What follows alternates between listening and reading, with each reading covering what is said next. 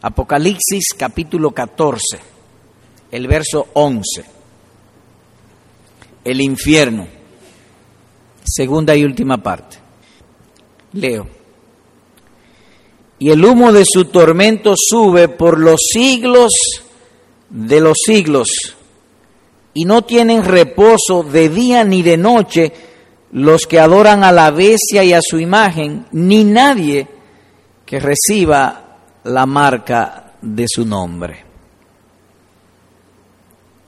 Decía un ministro puritano que la mitad de la interpretación bíblica se encuentra en el contexto del pasaje. En otras palabras, que cuando uno lee la Biblia o se acerca a ella, si uno es cuidadoso de su contexto, y el contexto es el contorno del texto, contexto. Cada texto tiene un contorno alrededor para saber de qué se nos está hablando. Ya si estamos en eso tenemos la mitad de la interpretación del pasaje frente a nosotros. En términos generales, porque ciertamente hay algunas cosas que aún con el contexto son difíciles de entender. Pero en términos generales. Así que, siendo así, y lo es, vamos a ver el contexto de este versículo. Por ejemplo, en el versículo 1 dice, después miré y he aquí el cordero. ¿Vio él un animal con cuatro patas? No, está hablando en lenguaje metafórico. De modo que pudiéramos decir que en todo el capítulo el lenguaje dominante es un lenguaje figurado o metafórico. Y lo mismo si seguimos leyendo, por ejemplo, el versículo 9, dice, y el tercer ángel lo siguió diciendo a gran voz, si alguno adora a la bestia. ¿Vio él una bestia? No, no, no. Es una religión tan loca, tan irracional que se le llama una bestia. Es bestial, es irracional. Solamente una bestia adoraría, por ejemplo, se inclinaría frente a un crucifijo o una cosa de esa. De eso está hablando. Le llama aquí una bestia o cualquiera de esa categoría. Si alguno adora a la bestia y a su imagen, así que va a haber una religión bestial. Y como bestia es que mata, esa es la idea, mata. Las bestias son depredadoras, devoran, matan. Y tiene una imagen, esa religión bestial tiene una imagen adora a la bestia y a su imagen y recibe la marca en su frente o en su mano. Así que si el lenguaje es metafórico y lo es, no es que le van a poner una frente aquí, yo soy de la bestia. Ni en la mano derecha le van a poner otra marca, yo soy de la bestia, no es esa la idea. La idea es que cuando usted ve a una persona, usted inmediatamente le identifica por su cara, por su frente. Y cuando le conoce, generalmente uno extiende la diestra, la mano derecha, o se saluda. Y lo que está diciendo allí, entendemos, es que será una religión de tal idolatría que tan pronto uno la ve, y si tiene cierto entendimiento de las Santas Escrituras y la, y la Biblia, se dará cuenta que es una religión bestial, o que habrá un desenfreno pecaminoso desde el punto de vista de la adoración. Verso 10. Él también beberá del vino de la ira de Dios. No es que le van a dar un vino en la boca. Se le llama el vino de la ira de Dios. Que ha sido vaciado puro en el cáliz de su ira y será atormentado con fuego y azufre delante de los santos ángeles y del Creador. De modo que el contexto viene hablando de un tipo de religión así o una idolatría epidémica. La mayoría de la población va a ser idólatra. El pecado no era disimulado, sino cometido con desparpajo. La gente no le va a dar sí o no y van a ser idólatras y no se van a molestar con eso. Repito, entonces va a haber una idolatría y sus efectos. Donde hay idolatría hay mucha maldad, violencia, irracionalidad, locura. De eso pues está hablando aquí. va a haber inmoralidad sexual, corrupción, herejía. Y en ese contexto, el escritor divino trae una terrible advertencia. Versículo 11. Y el humo de su tormento sube por los siglos de los siglos y no tienen reposo de día ni de noche los que adoran a la bestia y a su imagen, ni nadie que reciba la marca de su nombre.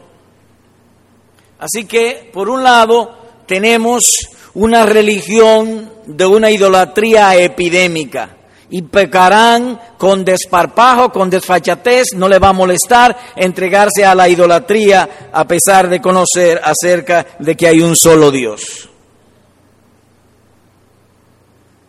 Entonces, podemos inferir que cuando el corazón humano se profundiza o se entrega al vicio, a la maldad, a la pecaminosidad, a la carnalidad, a la mundanalidad, el remedio mejor para salvarlo es hablarles del infierno. Sería la idea. Porque por un lado habla de la idolatría y por el otro lado habla del infierno. O como se dijo anteriormente, una enfermedad agresiva requiere un remedio agresivo. Sería la idea que podamos traer aquí. O como es en la ciencia de la medicina del cuerpo, de la misma manera es en la ciencia de la salud espiritual. Pudiéramos ver eso así. Heridas superficiales pueden ser curadas con mentiolé o algún ungüento, pero tumores malignos hay que meterle bisturí. Sería el punto aquí. Dicho de otro modo, cuando los vicios han penetrado hasta el fondo de la voluntad del hombre, en vano trataríamos de salvarlo hablándole de la gloria del cielo, de la equidad cristiana, de la sabiduría de Salomón, de la belleza de las virtudes, de la hermosura de la iglesia y hasta del gozo del cristianismo. En vano le hablaríamos eso. Y entonces el cristianismo no es para hablar a los creyentes, a, a los incrédulos, no, no, a ellos hay que hablarle. Si el estado de pecaminosidad es este, el remedio debe ser de la misma manera. Mire usted, nosotros mismos tenemos años en el Evangelio y después de mucho tiempo que entendemos el gozo cristiano. Eso no se nos da a nosotros cuando empezamos. Terrible enfermedad demanda terrible remedio.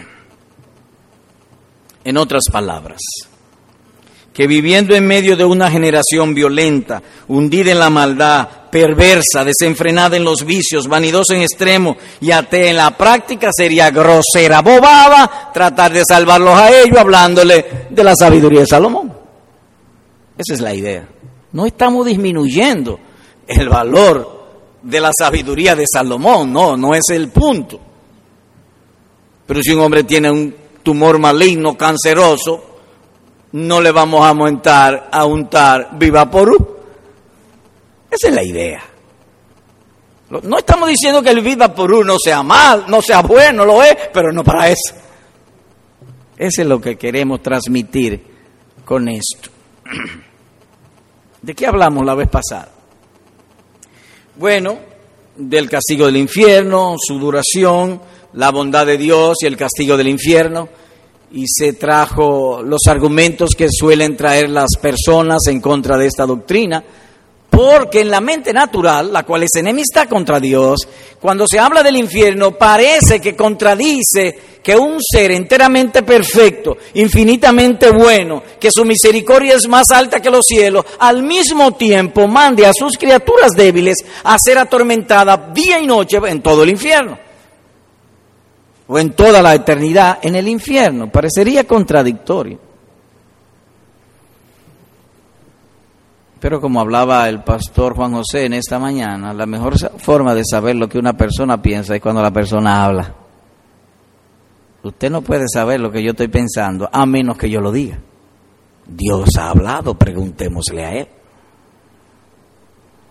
Y en ese sentido, pues, el Señor ha hablado, trajimos aquella vez, pues, argumentos, Dios es que lo dice, no nosotros. Ese lenguaje no nos, no lo hemos inventado los hombres.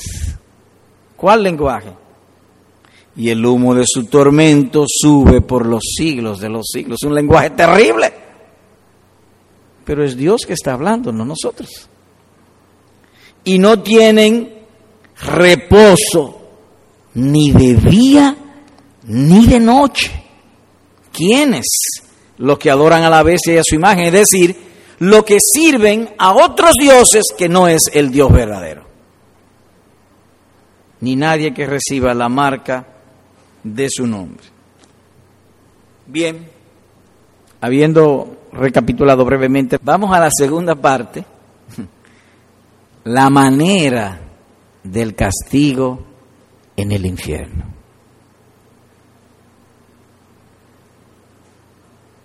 Así que voy a leer de nuevo una parte del texto. Leo. Y el humo de su tormento sube por los siglos de los siglos y no tienen reposo de día ni de noche. Hay allí dos pensamientos que dominan lo que hemos leído. Por un lado el castigo, humo y tormento. Y por el otro lado la duración por los siglos de los siglos. Así que, de esto que hemos leído, pudiéramos sacar cinco ideas o asuntos. Primero que no tendrán la felicidad celestial, no cielo diríamos, para abreviar. Mucho dolor. Tercero, remordimiento de conciencia. Cuarto, crecimiento de culpa. Y duración sin fin. Pasemos ahora entonces a los detalles de que viene hablando sobre este asunto. Primero, hablando de la manera del castigo, no cielo. Cuando decimos no cielo, estamos significando no felicidad. Y sus sinónimos, no alegría, no paz, no gozo, no deleite. Eso es lo que estamos significando.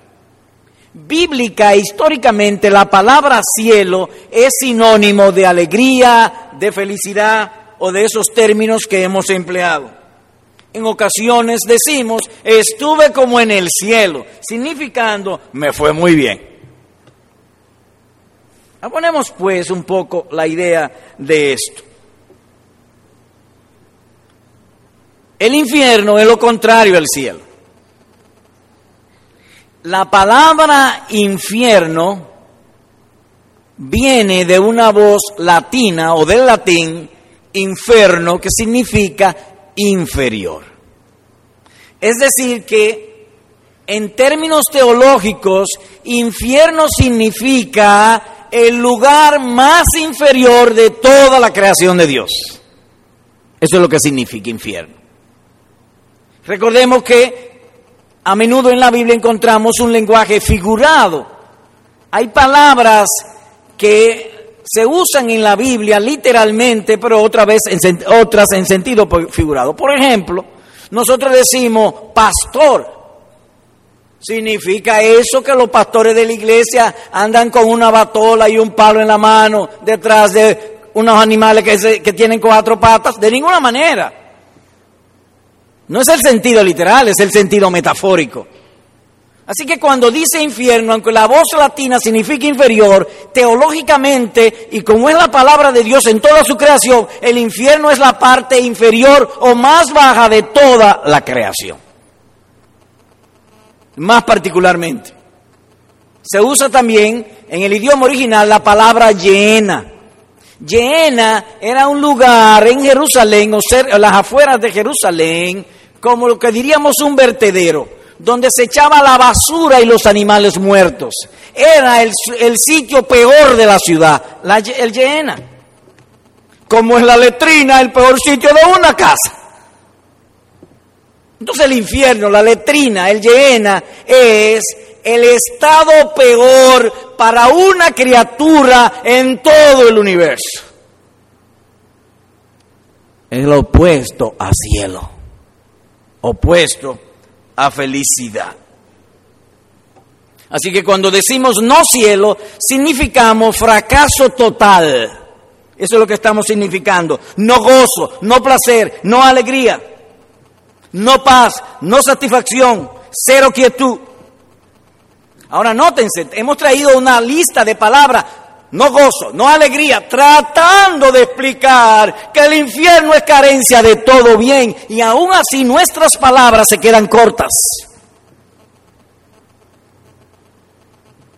No podemos nosotros, viviendo en el estado que estamos viviendo, hablar de eso.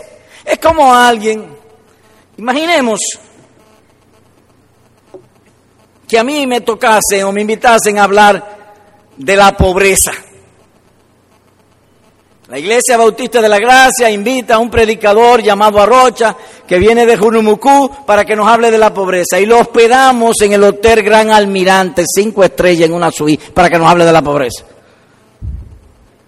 ¿Podrá eso ser posible? Dígame. Difícil.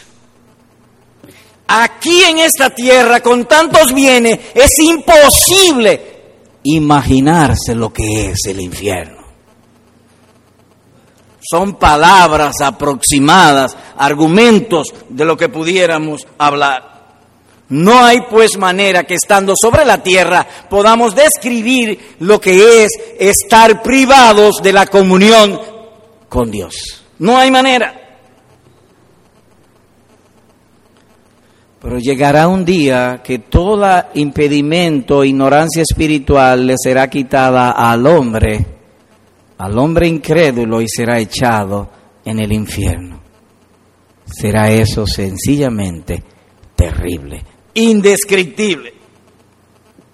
Porque la verdadera comunión con Dios, perdón, la verdadera felicidad es tener comunión con la fuente de gozo, de placer y deleite, Dios mismo. Esa es la verdadera felicidad. Le va a pasar a ellos como está escrito.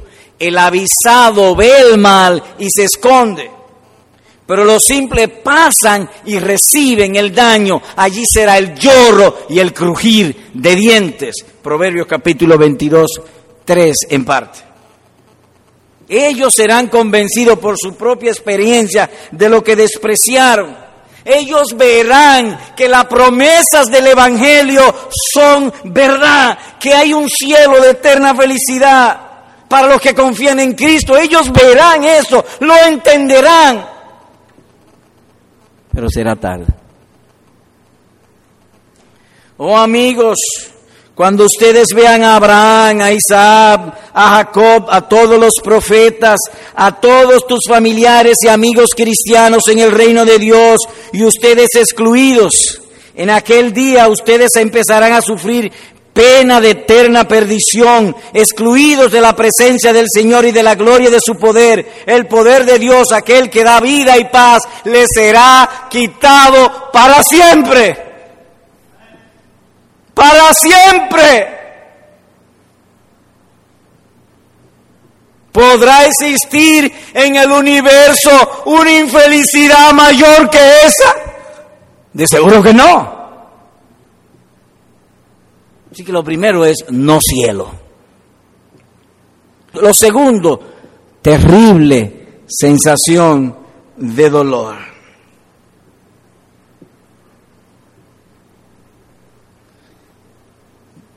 pudiera decir, o me atrevo a decir, que el dolor en nosotros es posible que venga de tres diferentes procedencias. Primero de la imaginación. Muchas veces nos imaginamos un dolor que es en la imaginación, pero nos duele. No sé si a usted le ha pasado alguna vez, a mí sí, y creo que a usted también. Están diciendo que todas las personas que le salen canas le va a dar cáncer de piel. Estoy hablando en términos figurados y, jocosos. Oh, me comienzan a salir canas. Y entonces me angustio. Yo creo que tengo cáncer. Me, me da miedo. Pero no ha pasado nada, es en la imaginación nada más. Voy al médico, me hacen análisis. No, no, no, tú no tienes nada, está tranquilo. Ah, se fue. El dolor fue en la imaginación nada más. Pero hay otro dolor que es testificado por mi prójimo o por la abundancia de mi prójimo. Ha llegado una epidemia de cólera.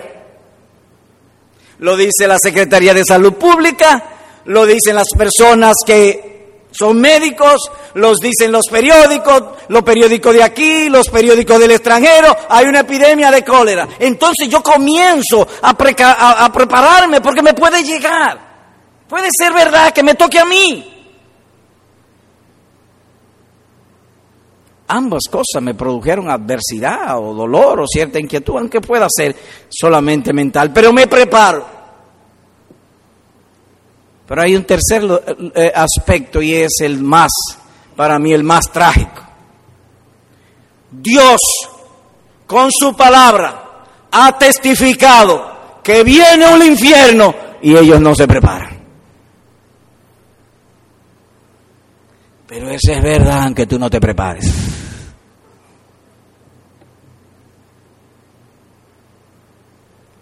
Y a menudo decimos, que si yo te dijese a ti, si no te conviertes, te va a crecer la nariz como Pinocho. Una broma. Pero cuando te hablo del infierno te da temor. Porque tu conciencia sabe que tú has pecado contra Dios y que mereces castigo. Y eso produce obviamente dolor mental. Ahora traigo pues el testimonio de Dios en esto del infierno. Oye las palabras que nuestro Creador usa para referirse al infierno. Óyelas. Tinieblas. ¿Te gustan las tinieblas? ¿Tú te gusta estar en la oscuridad o en la claridad? Densas tinieblas. Las mismas tinieblas. Las tinieblas de afuera oscuridad, sed, fuego, lago de fuego, fuego y azufre, el fuego que no se apaga, el gusano que no muere. Esas son las palabras que, se, que está anunciando el periódico del cielo de que se aproxima, querido amigo, un infierno. No tanto una epidemia de cólera, el infierno.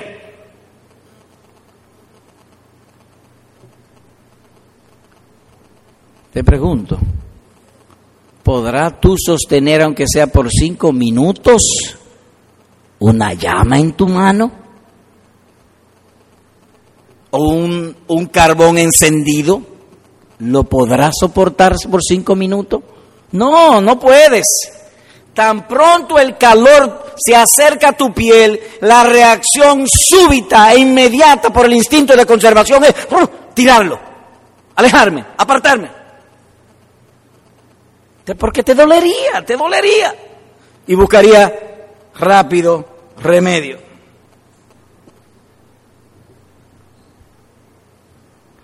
También nos produce tristeza cuando otro es condenado. Esta semana, a mí particularmente, yo espero que a otros quizá, pero la idea voy a ilustrar. Salió una noticia en uno de los periódicos de un narcotraficante colgado a la horca en una nación llamada Irán en el Medio Oriente. Su, su, su falta fue o su crimen fue droga. Cuando yo lo leo, wow, por una droga lo colgaron. Pero me dolió. Es decir, que cuando lo vi me dolió. Pero pasó porque es un cuerpo ajeno, no es el mío. Cuando es el de uno, es otra cosa. Y el infierno te va a doler a ti, no a otro. De modo que mira tú cómo puede el dolor venir por muchísimas formas, básicamente tres a nuestras mentes. Pero produce dolor, o al menos inicio de dolor, o al menos eso, nos inquieta, porque lo creemos, es verdad. Señor predicador, yo tengo otra pregunta. Ah, ¿Cuál es la pregunta? Pero usted me está hablando del cuerpo, pero mi alma es invisible, es inmaterial. ¿Cómo puede darle fuego a una cosa, un fuego material a una cosa invisible? Mis pensamientos son invisibles. Y cuando se quema algo, se quema el cuerpo, pero mis pensamientos no se queman, ellos siguen funcionando igual, tranquilos. ¿Cómo es eso entonces? Voy a leer lo que alguien ha dicho y creo que responde adecuado, perfectamente a esto. Así que leo. Todos hemos tenido algún dolor y por experiencia sabemos que el cuerpo no siente dolor, sino que el dolor pasa a través del cuerpo al alma. En el calor de la batalla, el soldado es como anestesiado y heridas profundas no se sienten. El dolor no pasó al alma. De modo que si Dios lo ha decretado, también puede hacer que en el lugar donde van los condenados el dolor del fuego sea sentido en el alma, que ellos y los demonios sean atormentados día y noche. ¿Aclaramos? Que el fuego ordinario no es una exacta representación del verdadero infierno que espera a los incrédulos, ya que el fuego aquí es preparado por los hombres, pero el fuego allá ha sido preparado por la ira de Dios para el diablo, sus demonios y todos los incrédulos. Termina la cita. Es un fuego preparado por Dios. Un amigo cubano me testificaba de esto. Él había sido guerrillero en Angola y nos contaba en una oportunidad que iban caminando entre el monte por un camino, ellos eran ocho o diez, de buenas a primeras. Uno de ellos dice, me duele el pecho, corre, ven que me duele el pecho. Y otro fue corriendo a ayudarlo y dice, ¿sabe qué era? Una bala lo había traspasado y le hizo un hoyo como de tres pulgadas en el pecho. Le entró por detrás y, y cuando salió hizo un hoyo como de tres pulgadas. Pero él no lo sintió. Después lo sintió. Cuando llegó al alma, entonces lo sintió. No es el cuerpo, es el alma la que le duele.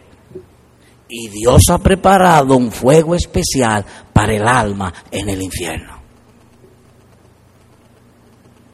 Tercero, remordimiento de conciencia también tendrán en el infierno. Si uno lee todos aquellos pasajes que refieren acerca del infierno en la Biblia, notará que hay un denominador común o un concepto subyace detrás de todas esas expresiones, sufrimiento.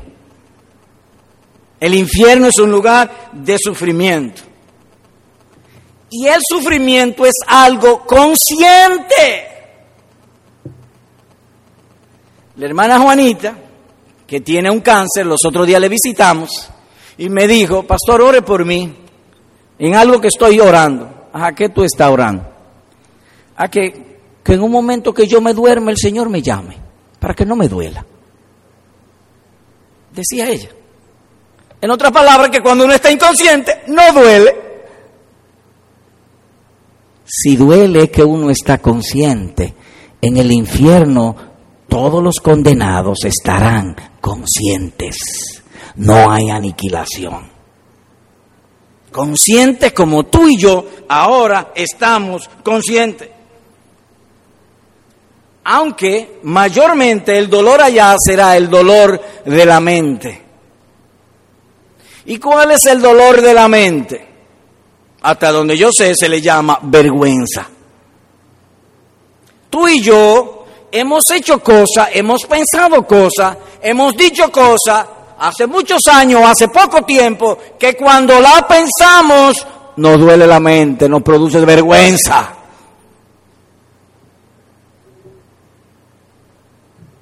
Serán avergonzados por siempre los que están en el infierno.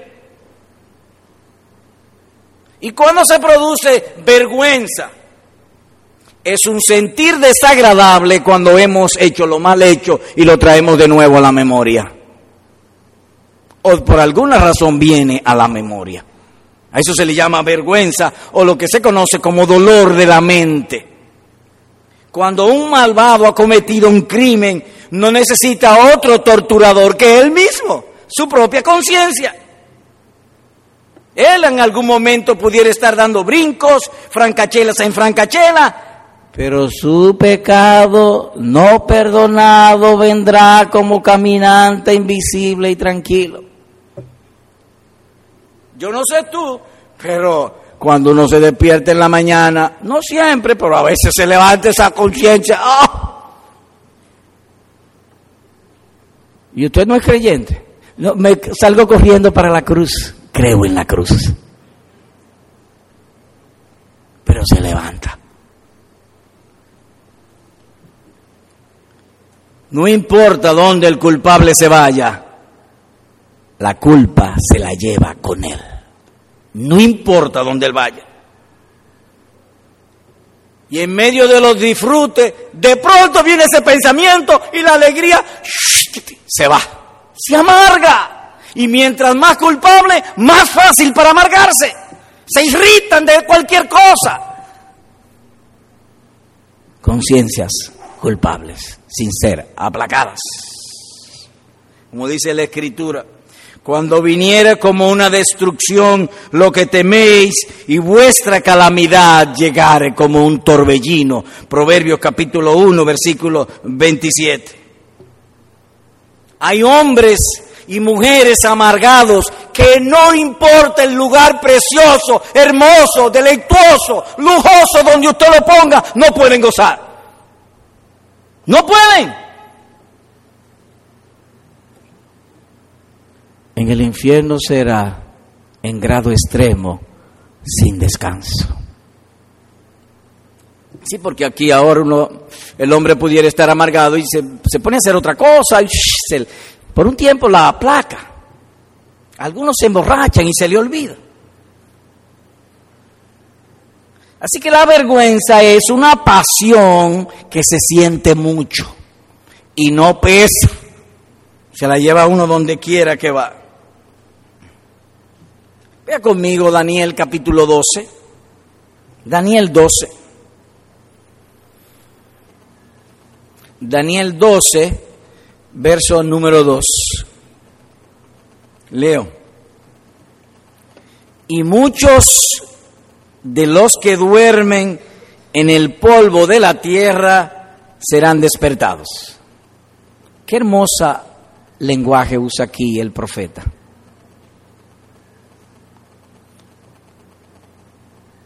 Cuando una persona muere, lo entierran, finalmente se vuelve polvo, y aquí le llaman a eso, duermen en el polvo de la tierra.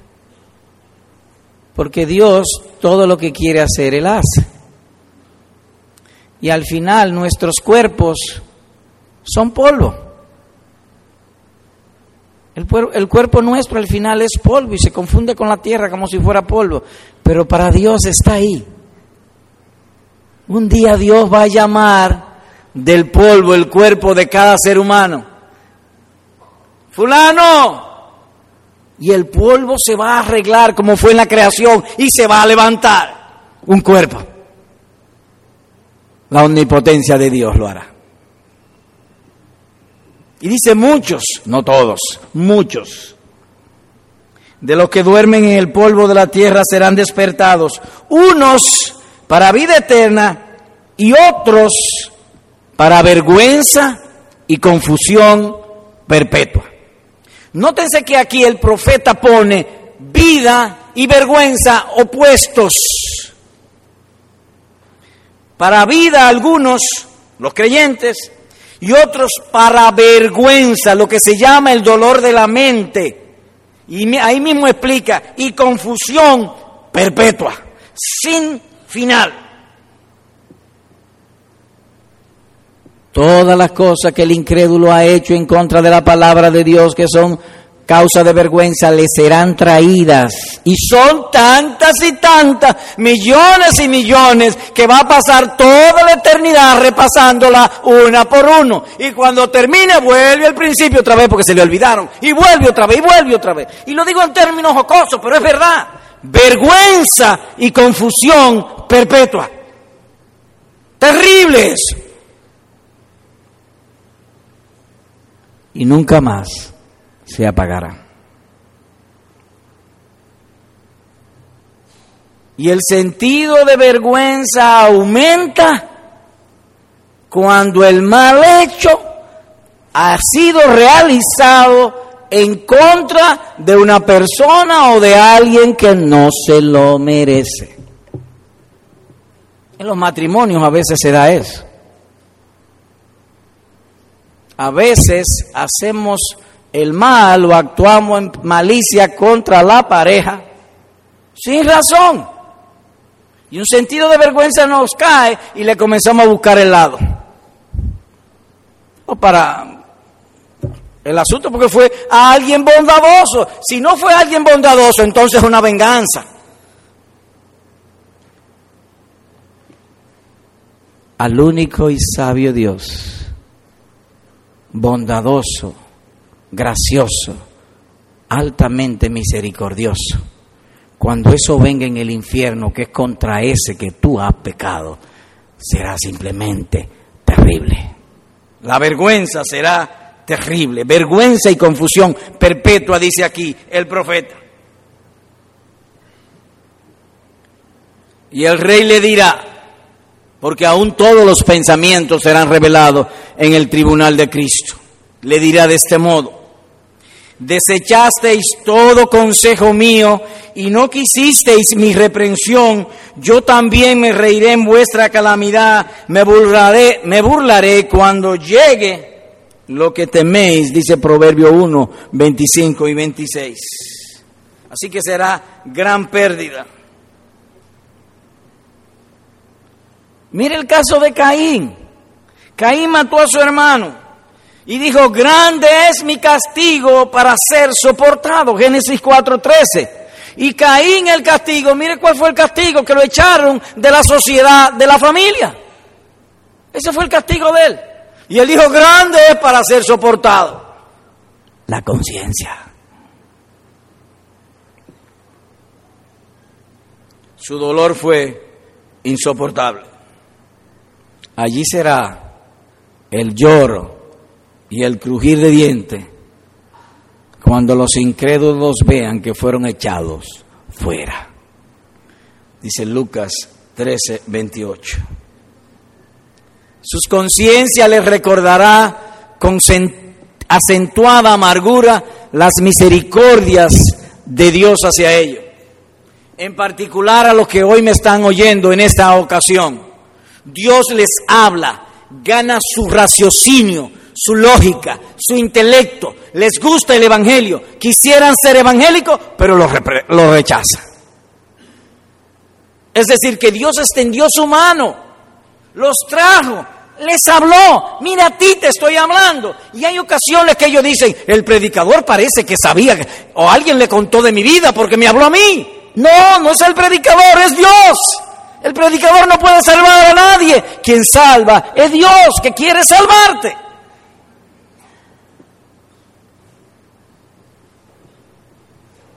En eso de la vergüenza, permítase no abonar la idea a manera de contraste. Los mártires del cristianismo cuando eran echados a los leones allá en el Coliseo romano. Algunos de ellos decían de este modo, sufro por amor a la verdad, llevo la cruz de Cristo, soy un mártir de Dios. Aleluya, gloria a Cristo. Así decían ellos.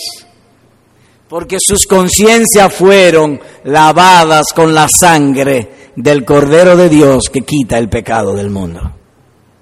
Pero con los incrédulos no será así. Ellos van a decir, soy víctima de mi propio pecado, de mi propio vicio. Le creí al diablo y no a Dios. Dios me habló y me dijo, yo soy bueno, para siempre en mi misericordia para ti, quiero salvarte por siempre. Y vino el diablo y me dijo, no, déjalo para después, este hombre no sabe lo que está diciendo. No me gusta porque él habla muy alto. Y viene el diablo y te mete 20 mil pensamientos y te pierde. En aquel día lo vas a decir si no te arrepientes. Eso vendrá a tu mente le creía al diablo y no a Dios. Terrible eso. Sencillamente, terrible. A eso llamamos miseria extrema. Pero hay un cuarto aspecto del castigo. Crecimiento de su pecado y de su culpa. Pregunto, ¿Qué es lo que gobierna las pasiones de toda persona? ¿Cuál es el principio espiritual que gobierna las pasiones, las acciones, los propósitos, las ambiciones y los anhelos de todo ser humano? ¿Cuál es? El egoísmo. Una vez es bueno, otras veces es malo. Pero el egoísmo es lo que nos controla. ¿Me conviene o no me conviene? Por el egoísmo será muy, muy, pero muy difícil que yo ame a una persona que es el causante de mi dolor. Bien difícil será que yo ame o que yo adore o que yo honre a una persona que lo que me produce es infelicidad. Uno ama solamente aquellas cosas que uno entienda que ha de proporcionarle placer. Hay personas que aman su pecado porque el pecado les proporciona placer. Los adúlteros, los fornicarios, los ladrones, y muchísima, la lista es interminable. Pero además que es casi imposible que uno ame a una persona que sea causante de nuestra infelicidad, además es imposible que uno pueda evitar el odio y el aborrecimiento a aquello que, no puede, que nos causa infelicidad. Son ambas cosas se combinan.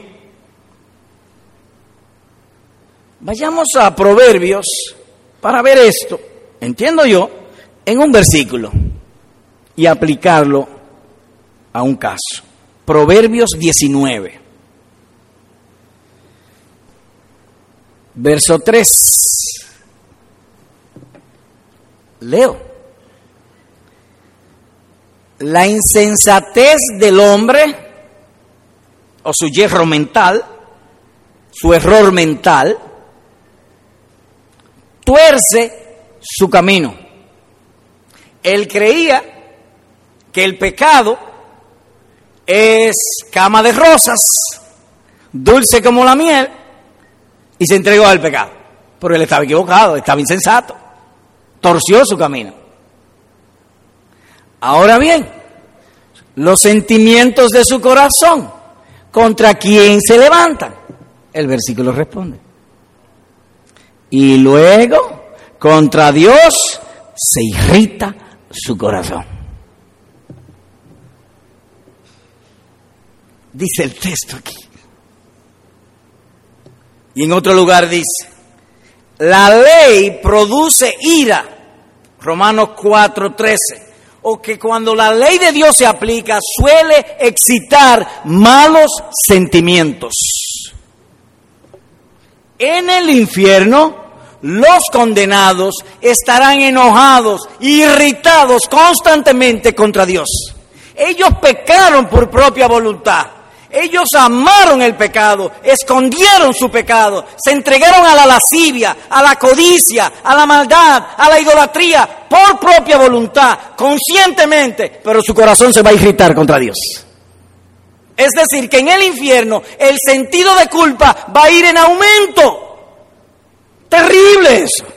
Sencillamente terrible. Por un momento él lo va a ver que a sí mismo, pero por el momento dice, ¿y por qué Dios no me salvó? Porque tú no quisiste. Sencillamente. Tú no quisiste. O cuando tú pecas, el diablo viene y te obliga. No, él, no te, él te engaña, pero él no te obliga. El diablo no coge una persona, un drogadicto, y coge, el, el diablo es invisible, coge el invisible, la jeringuilla, y le dice acuéstate, y el hombre se acuesta, le pone la jeringuilla y le mete la cocaína. No, eso lo hace uno. Uno es culpable, aunque el otro tiente. El diablo lo más que puede hacer es tentar, pero no nos obliga. De modo que uno peca por propia voluntad. Contra Jehová se irrita su corazón. Y en esto, para hacer un paréntesis, los pastores deben estar preparados porque hay veces que la gente se irrita contra uno, pero no es contra uno, es contra Dios. Uno sufre por amor a Cristo. Terminado el paréntesis.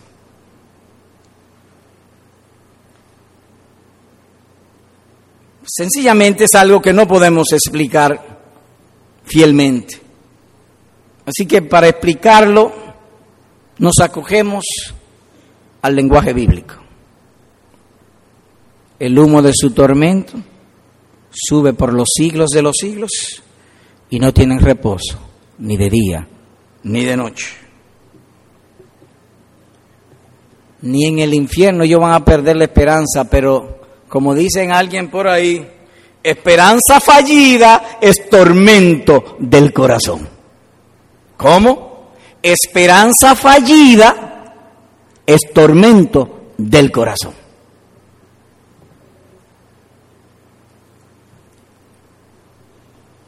lo voy a ilustrar, algo me viene a la mente.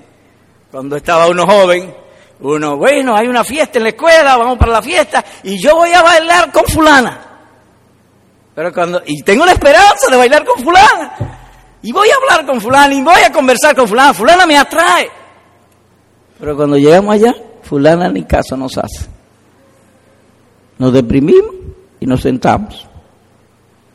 Y tomamos dos o tres tragos y después para la casa. Esperanza fallida es tormento del corazón. Si usted lee en Lucas 16, encontrará que el hombre rico en el infierno todavía tenía esperanza. Envía a alguien a mis hermanos para que se arrepientan y no vengan a este lugar de tormento. Pero era una esperanza fallida. Tormento del corazón. Así serán los que estarán en el infierno. Pero algo más. En el infierno el rico vio a Lázaro, aquel que él despreció y que lo tenía como poca cosa porque era un pobre de Cristo, en el infierno lo va a ver en gloria. Y su dolor se le va a aumentar.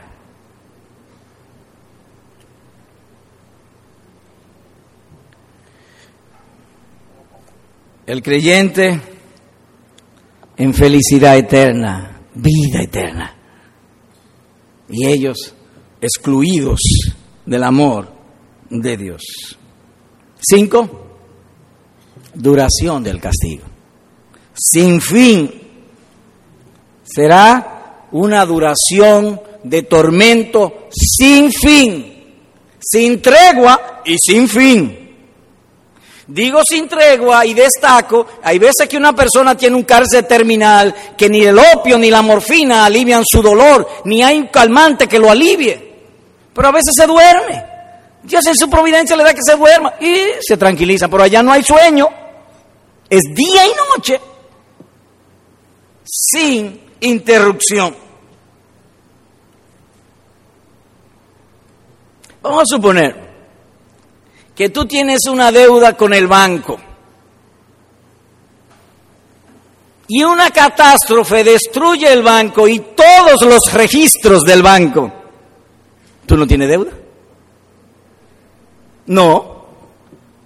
Suponte, estoy hablando en términos hipotéticos, no estoy diciendo que coja prestado con la esperanza de que el banco se hunda, no. Lo que estoy diciendo es que tú fuiste a una entidad financiera y cogiste un préstamo y vino un terremoto ¡uh! y chupó el edificio entero con todo el mundo para adentro y se desapareció. ¿Tú no tienes deudas? Se terminó, se acabó. Pero cuando tú pecas, el pecado es contra Dios y allí no hay manera que eso desaparezca. Tu culpa siempre estará, a menos que alguien pague por ti. Y es ahí que entra Jesucristo. Él vino a pagar por nuestros pecados.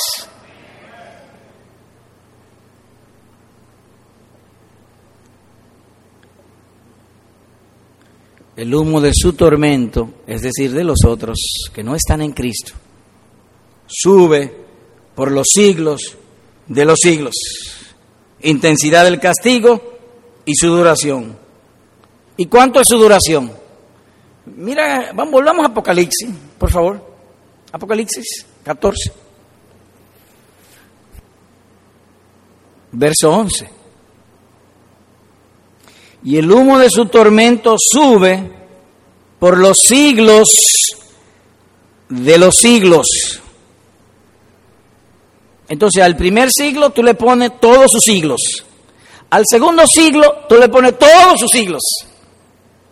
Eso es interminable. Lo que quiere decir eso es perpetuo, eterno. ¿Y de dónde usted saca eso? Vamos al capítulo 15, ahí mismo, versículo 7. Ahí mismo en Apocalipsis, para ver qué, qué significa eso.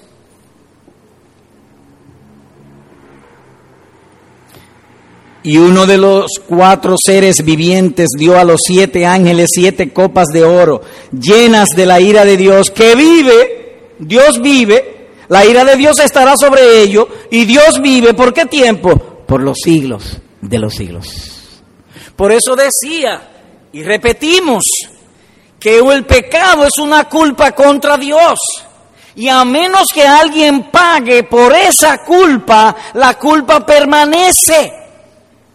Dios es un ser infinito, la culpa debe permanecer por siempre, a menos que alguien pague por esa, eh, esa culpa. Por eso en el Padre Nuestro dice, Señor, perdona nuestras deudas, porque el pecado es una deuda contra la justicia de Dios. Mientras Dios exista, ahí está la, la, culpa. No salen del infierno nunca, nunca más. Atormentados día y noche. ¿Qué vimos hoy? Que dos palabras resumen el castigo en el infierno. Humo y tormento. Y la duración es por los siglos de los siglos. E incluye estas ideas. No celo, no cielo, perdón, un dolor ardiente, remordimiento de conciencia, o furioso e iracundo, sin descanso, sin distracción alguna, crecimiento de culpa y duración sin fin. El condenado no solamente estará sufriendo, estará irritado, enojado, furioso contra Dios por los siglos de los siglos. Terribles. Aplicación. Uno, querido amigo, esto muestra la monstruosa contaminación de la mente y voluntad humana. Es monstruoso sencillamente. Prefieren no creer en Cristo, prefieren no creer y escoger el pecado pintado de placer temporal. Le dan un veneno con cubierta de caramelo y ellos saben que es un veneno, Dios ha testificado que es un veneno que le va a traer la muerte y condenación eterna y aún así ellos lo prefieren. Hay insensatez, hay locura. A donde el pecado ha llegado, ha llevado la mente humana a corrupción moral o espiritual total. Es como si no tuvieran entendimiento al punto que nosotros los predicadores a veces nos parece que estamos predicando y llamando al arrepentimiento en vano. ¿Nos parece que es en vano?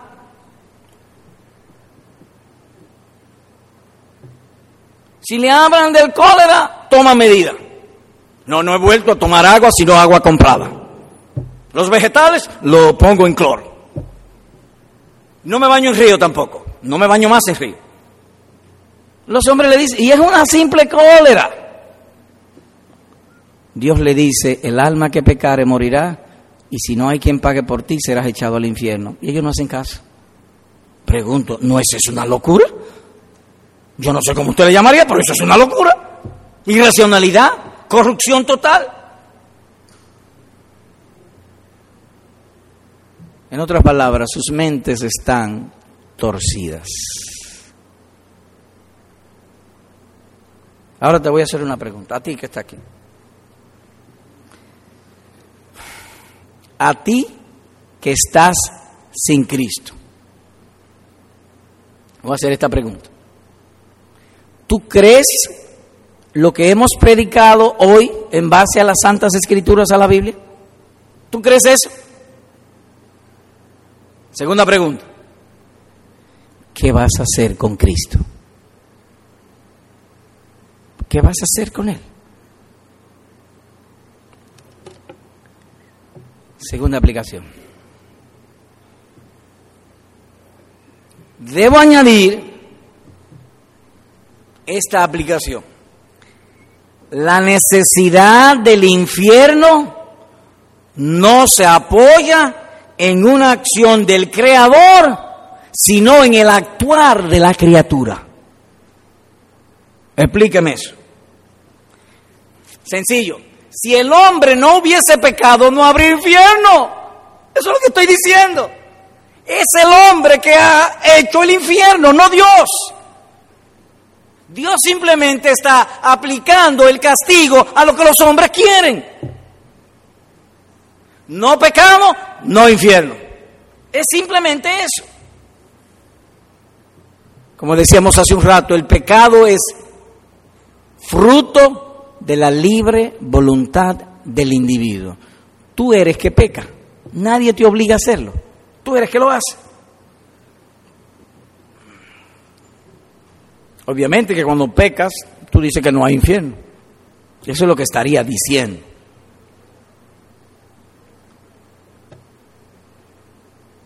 Ahora te voy a hacer otra pregunta. ¿Tú crees que un día vas a morir? Sí. Obvio. Al oír estas palabras, ¿te has lamentado por tu pecado? ¿Has sentido dolor de mente, vergüenza al oír lo que hemos dicho y algo te ha venido a tu mente que tú has cometido? Pecado no confesado es pecado retenido. Y tu mente te dice a ti que sí que has pecado. Seguro que sí. Entonces vamos, vamos por parte. ¿Tú crees que vas a morir? ¿Te has lamentado por el pecado? Buena noticia, vas bien. Vas bien. ¿Qué hay que hacer ahora? Confiesa tu pecado. Delante de Dios, sí Señor, yo he pecado. Yo creo tu palabra y tú eres justo. Y los pecadores que no se arrepienten irán al infierno. Yo lo creo eso. Y hasta ahora he sido un incrédulo perdona mi pecado. Y Él perdonará tu pecado. Ahora yo te voy a traer para abonar la idea, para remachar el asunto. O como cuando tú te pones el calzado o el zapato que amarra los cordones para el que no se te zafe. Ahora yo te voy a traer algo para que no se te zafe hasta donde has llegado. Oye esto. Oh Dios, tú eres Dios que perdona, clemente y piadoso, tardo para la ira y grande misericordia, porque tú, Señor, eres bueno y perdonador y grande misericordia para los que te invocan. Nehemías 9:17, Salmo 86:5.